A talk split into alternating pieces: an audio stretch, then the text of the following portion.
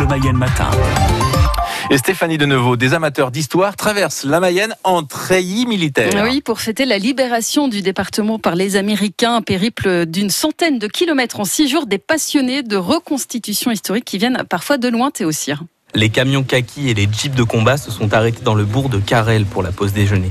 Tous les participants sont habillés en soldats, comme Morgane, 19 ans. Elle détaille sa tenue de la Croix-Rouge américaine avec un vocabulaire très précis. Là, j'ai un, un pantalon HBT, une chemise moutarde, les chaussures cuir retournées avec des guêtres. Plus de ça, j'ai le tankiste euh, patché, euh, du coup, euh, American Red Cross. Venue de Saint-Malo, c'est la première fois que Morgane vient en Mayenne, mais ce n'est pas sa première reconstitution historique. Ça doit faire 6-7 ans que je fais ça, donc depuis que je suis petite. Mon père a commencé avant moi et au final, je me suis inscrite dans l'association. Et euh, bah, on fait plusieurs camps dans l'année. En dehors des camps, bah, on s'achète les tenues, tout ça, on se renseigne. Mais c'est vraiment ouais, une passion euh, comme la plupart de ceux qui sont là. Un intérêt pour la Seconde Guerre mondiale que partage Maël, 23 ans, venu de Cherbourg en Normandie. Il participe à des reconstitutions de la libération depuis 5 ans, surtout pour s'immerger dans le passé.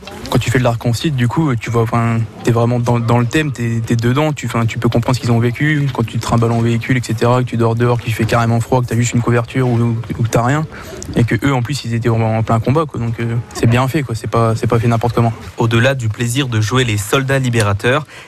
ces passionnés cherchent aussi à rendre hommage au GI américain. Vincent Aurière est le vice-président de l'association World War II. Pour lui, il s'agit de faire connaître cet épisode de l'histoire. En fait, on est amis avec des vétérans américains, donc on le fait aussi pour eux et leur famille, et aussi présenter euh, aux personnes qu'on rencontre dans les villages le matériel. C'est un peu pédagogique.